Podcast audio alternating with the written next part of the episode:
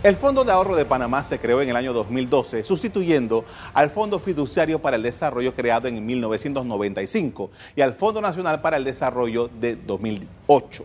El capital se creó originalmente con fondos provenientes de la venta de empresas públicas y de la venta de bienes del área revertida. La ley original permitía el uso de un 5% para inversiones públicas de desarrollo e interés social y otro 5% para el sector agropecuario. En 2008 se creó la Ley de Responsabilidad Fiscal, derogándose el Fondo Fiduciario y estableciendo el Fondo Nacional para el Desarrollo, cuyos dineros serían utilizados para financiar trabajos de preinversión y proyectos relacionados con la Concertación Nacional para el Desarrollo. Con la reforma de 2012, el fondo, ahora llamado Fondo Ahorro Panamá, está estructurado como un mecanismo de estabilización para casos de estado de emergencia y desaceleración económica. Este fondo está estructurado con una visión a largo plazo y un perfil de riesgo bajo. Veamos algunas cifras. Al primer trimestre de 2019, el fondo de ahorro tiene un capital de 1.322 millones de dólares. El capital fundacional fue de 1.245 millones. En el primer trimestre obtuvo una ganancia de 47.8 millones de dólares. El rendimiento obtenido en los primeros tres meses del año fue de un 3.84%. Fue un salto cuantitativo importante, pues en el primer trimestre del 2018 el rendimiento fue negativo, menos 0.22%. El Fondo de Ahorro de Panamá es el más importante mecanismo de ahorro que tiene el país, pero tiene algunos retos. Como pudieron ver en la gráfica anterior, su patrimonio tiene casi el mismo nivel del capital fundacional y necesita crecer. En seis años no se logró mayor capitalización producto de algunas restricciones que ponía la ley para que el dinero del canal entrara al fondo. Pero el año pasado se hicieron algunos cambios para mejorar esa situación. Con las, las modificaciones efectuadas, los directivos del Fondo de Ahorro de Panamá calcularon que se recibirían del canal unos 38 millones de dólares en el 2019 y aproximadamente 70 millones en 2020. Al día de hoy nunca recibimos dinero de los ingresos del Canal de Panamá porque no se, no se había llegado, o no se llega, nunca se llegó a ese umbral de 3.5%, ¿ok? Siempre se estaba llegando cerca del 2%, 2,5%, entonces no, alcanzaba para entonces poder proveer al fondo de esos ingresos para permitir que el fondo ahorrara el dinero, se invirtiera y fuera capitalizando esos, esas inversiones que, se que se estarían haciendo. Entonces, en el interín, también sí se, se está requiriendo, como la ley sí se requería, que el Fondo de Ahorro de Panamá, los réditos, fueran traspasados al, gobierno. Al, gobierno. Entonces, el concepto en sí de un fondo de ahorro no se estaba dando, no es, un fondo de ahorro, porque al final de cuentas no estás recibiendo dinero para poder reinvertirlo y ahorrarlo y guardarlo para casos de emergencia, una fuerte desaceleración económica. Es que eso también es una característica muy importante que separa al Fondo de Ahorro de Panamá de lo que fue en su momento el Fondo Judiciario. Directivos del Fondo de Ahorro de Panamá son de la idea de que para proteger ese patrimonio colectivo, la futura administración debería considerar incluir en las reformas constitucionales. Hoy nos acompaña el secretario técnico del Fondo de Ahorro de Panamá, Adiel Santiago. Muy buenas noches. Gracias, Carlos. Muy buenas noches. Eh, en primer lugar, para un poco tener el panorama claro, eh, en el segmento anterior le estaba explicando a las personas de qué se trata el fondo, de dónde salió y todo este asunto. Pero ¿En qué está invertido ese fondo en estos momentos? Bueno, muchas gracias por la invitación. El fondo está invertido en una serie de, activos entre bonos globales y acciones corporativas. También tiene una pequeña porción en bonos de corta duración, lo que eso significa es bonos altamente líquidos. Eh, aproximadamente 15% del fondo está en acciones corporativas globales, el 55% en bonos corporativos, y el resto es una combinación eh, de activos de corta duración, es eh, básicamente efectivo. Así que lo que tratamos de hacer con esa asignación de, eh, de, estratégica de activos es que el fondo genere el mejor rendimiento bajo el menor riesgo posible. El Fondo de Ahorro de Panamá es como, para decirlo de una manera simple, es como el ahorro de la República de Panamá. Eso es lo que la República de Panamá tiene ahorrado. ¿Estoy en lo correcto? Estás en lo correcto. El, es un vehículo de inversión en caso de desastres naturales o una desaceleración económica. Estaba viendo unas cifras del primer trimestre maravillosas, le fue bastante bien este primer trimestre. El año 2018 como que tuvieron algunas, algunos desbalances. Explíquenos un poco cuál es la situación actual de ese fondo. Sí, es una muy buena pregunta. El primer trimestre, de hecho te puedo dar los números hasta hace tres días atrás, nosotros estamos analizando aproximadamente un 13% en rendimiento que es, eh, que es increíble, que es muy alto y, si la trayectoria sigue al 2019, entonces batearíamos un récord. Lo importante es que si estamos analizando 13%, el fondo no se puede ver de un periodo solamente, se tiene que ver, eh, bien lo dice, bien lo dice, el 2018 fue un año no tan bueno, hay que verlo a través del tiempo. Y desde su creación, el fondo ha generado eh, un retorno acumulado de aproximadamente 21% y eh, que eso es aproximadamente un por ciento y medio por encima del comparador referencial que utilizamos global. Así que el fondo hay que verlo eh, desplazado en varios años, no solamente en un año o un periodo. Pero sí, el 2019, eh, principalmente por las acciones corporativas, pinta ser un año muy bueno para el Fondo de Ahorro de Panamá. Ah, esta volatilidad, por ejemplo, que hay ahora Trump metiéndose con Irán o teniendo una guerra comercial con China, ¿De qué manera podrían eh, o afectan el fondo? Sí, este, definitivamente que hay una sensación en el mercado financiero de que no se puede invertir a través de los tweets que se recibe del presidente de Estados Unidos. Sí afectan porque afectan las expectativas de los participantes en el mercado, los inversionistas. Yo diría que ahora mismo el, el tema principal es la guerra comercial que tiene con China, y sí es una guerra.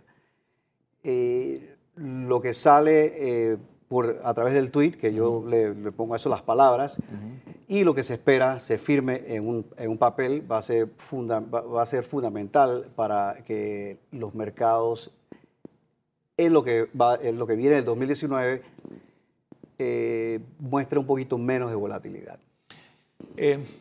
Este año le va bien y se puede poner mejor. Hace un rato en el segmento anterior estaba hablando yo de la necesidad que tiene el fondo de ahorro para capitalizar aún más, de poder recibir unos dineros del Canal de Panamá, porque está en la ley, pero que ha tenido, tenía un porcentaje demasiado disparado que nunca podía ser real claro. que el fondo lo consiguiera. Explíquenos un poco eso y cuál sería esa contribución que puede dar el Canal de Panamá luego que el año pasado pues, se logró hacer esa modificación a la ley.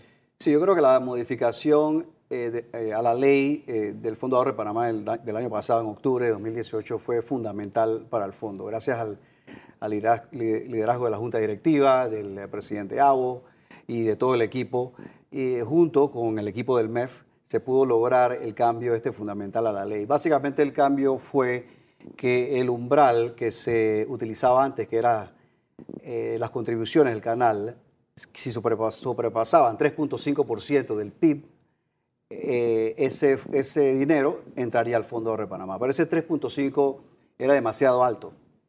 Y lo que se logró en ese cambio en octubre fue bajarlo a 2.5.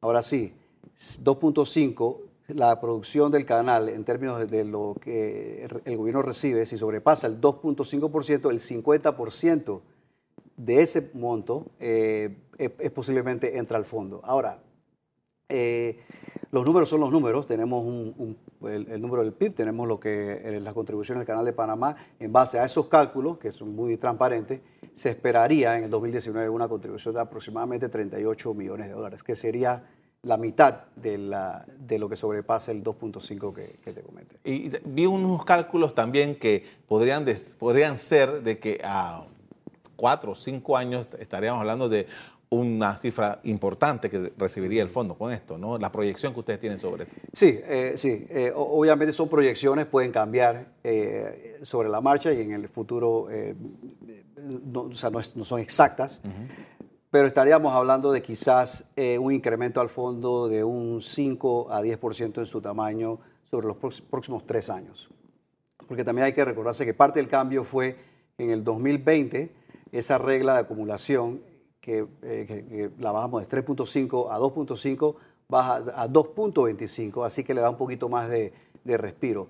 Yo creo que el, consenso eh, el consenso en la, de la Junta Directiva también es de que quizás el número debe ser un poquito más bajo para poder capitalizar el fondo, porque a medida que, la economía de Panamá crece, el, fondo, el, porcentaje o el, valor, el tamaño del fondo disminuye si no se capitaliza con nuevos capitales. Antes de seguir adelante con esto que me parece tremendamente interesante, porque definitivamente que Panamá tenga un ahorro es algo muy importante para, un país como, esto, como este.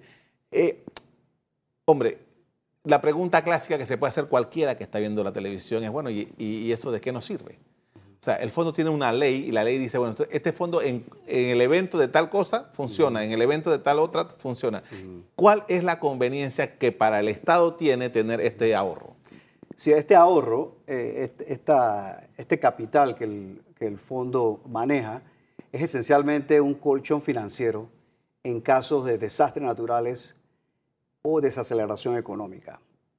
Y lo que eso le da al gobierno de turno es un respiro financiero, un, respiro sobre su déficit para poder cubrir gastos que se presenten en caso de, una, de, un desastre. Si ocurre un desastre eh, y es declarado por el Consejo de Gabinete y dependiendo a ciertas métricas que ya están en la ley, el gobierno de turno puede decir eh, necesitamos eh, que nos contribuyas con cierta cantidad de dinero. ¿Y qué es lo que hace ese dinero? Si es un desastre natural, ni, Dios lo quiera, es eh, hacer todo lo posible para sacar a Panamá de esa... la situación es. La situación en ese momento, sea, por ejemplo, si es, Dios lo quiera, un, un terremoto, necesitas excavadoras, necesitas estas clases de aguas, albergues y todas estas clases de cosas es para eso. Se puede financiar. Es, a través del fondo. Y el tema de la desaceleración. bueno, eh, todo el mundo habla de desaceleración, pero técnicamente tienen que pasar una serie de cosas para que se declare oficialmente una, desaceleración. Claro, claro. Eh, ¿cómo, ¿Cómo vendría siendo en este caso? Bueno, sería básicamente si el crecimiento de Panamá está por debajo del 2% real en dos trimestres consecutivos. Esa es básicamente la definición. Y, eh, y si eso ocurriese, el gobierno de turno nuevamente lo, declara o lo, define en base a cifras de la Contraloría y entonces eh, solicitaría ciertas despensas basándose en ciertas métricas nuevamente. Yo leía la, memoria del 2018 del fondo que salió publicada en los periódicos y me llamaba la atención el documento que el, eh, José Abo, el presidente de la Junta Directiva, hablaba de la posibilidad o la necesidad que él eh, planteaba acerca de que este fondo en algún momento, ahora que se discute la ley, eh, los cambios constitucionales, se evaluara incluirlo. ¿Por qué? Yo digo que es una cuestión eh, eh, para la posteridad. El Fondo de Ahorro de Panamá es esencialmente un fondo soberano y, y la idea detrás de un fondo soberano es tomar las ganancias que un activo principal te da en tu país, en este caso el Canal de Panamá, y, y ahorrar e invertir ese monto para futuras generaciones. Y yo creo que eh, la idea es de que si el fondo está, eh, se establece a nivel eh, constitucional, le da mucha más protección a esos activos, le permite crecer de una forma más sostenible y su manejo de junta directiva, del equipo ejecutivo, quizás vendría siendo más consistente. Entiendo. En estos siete años, con la ley vigente del fondo, eh, no ha habido necesidad de utilizar ese capital para nada hasta, hasta este es correcto, no se ha utilizado. ¿Y eh, en qué, usted decía que en todo este tiempo más o menos las utilidades son 21%? Sí, Sí. Eh, es que quiero dimensionar esto, porque cualquiera que tenga un ahorro y le pagan 2, 3%, una cuenta de ahorro por año, realmente no tiene mucho, pero que, esto haya crecido un 21% en 7 años es un número muy importante. Sí, yo creo que es un número importante. Vuelvo a lo que, lo que te comentaba, de que hay que verlo a través de los años, no, no solamente un periodo eh, sobre el rendimiento. Desde su creación en 2012, estamos operativos desde 2013. El fondo ha crecido acumulativamente un aproximado de 21%. Ese 21% representa aproximadamente 250 millones de dólares que se ha generado sin recibir capitales nuevo. Yo creo que esto, es importante. Muy importante. Y también se ha, eh, se ha pagado o se ha eh, devuelto al Tesoro Nacional aproximadamente 131 millones, llámese un 51% de lo que se ha generado. Ese, ese dinero que se entrega al Tesoro Nacional es como, como, como una ganancia que va al gobierno. ¿Cuál es la razón legal para, entregar ese dinero? Sí, bueno, eso era antes del cambio del 2018. Esto es bien importante decirlo. Y existía en la ley, sí, la potestad del gobierno de turno solicitar eh, las ganancias que se generasen en un año en particular. Y es por eso que, estos 131 millones de dólares fueron eh, entregados a los gobiernos de turno. Y, los gobiernos pudieron usar ese dinero, no tiene ninguna restricción, lo, metían en la, en la, arca común y allá va eso. Bueno, sí, al Tesoro Nacional. Pero ahora la modificación, ¿qué contempla? La, la modificación es retener esas inversiones y no... Eh, no regresarlas al Tesoro hasta que el fondo sea un 5% del PIB eh, del país. Ahora mismo el fondo, el tamaño del fondo es aproximadamente 2.1% del, del PIB. asumiendo que, que, la economía no, no, cambie, que obviamente esto no es el, el, punto, eh, estaríamos hablando que el fondo necesitaría ser casi un poquito más que el doble de su tamaño. El tamaño ahora es de 1.4 eh, billones de dólares o 1.400 millones de dólares. Para poder entonces darle... Para poder entonces eh, permitirle al gobierno de turno eh, poder recibir las, las ganancias de un año en particular. Perfecto, muchísimas gracias por compartir con nosotros este interesante tema. Gracias por la invitación. Bien, realmente el Fondo de Ahorro de Panamá está allí y nos va a permitir en algún momento poder hacerle frente a las situaciones de emergencia de una manera rápida.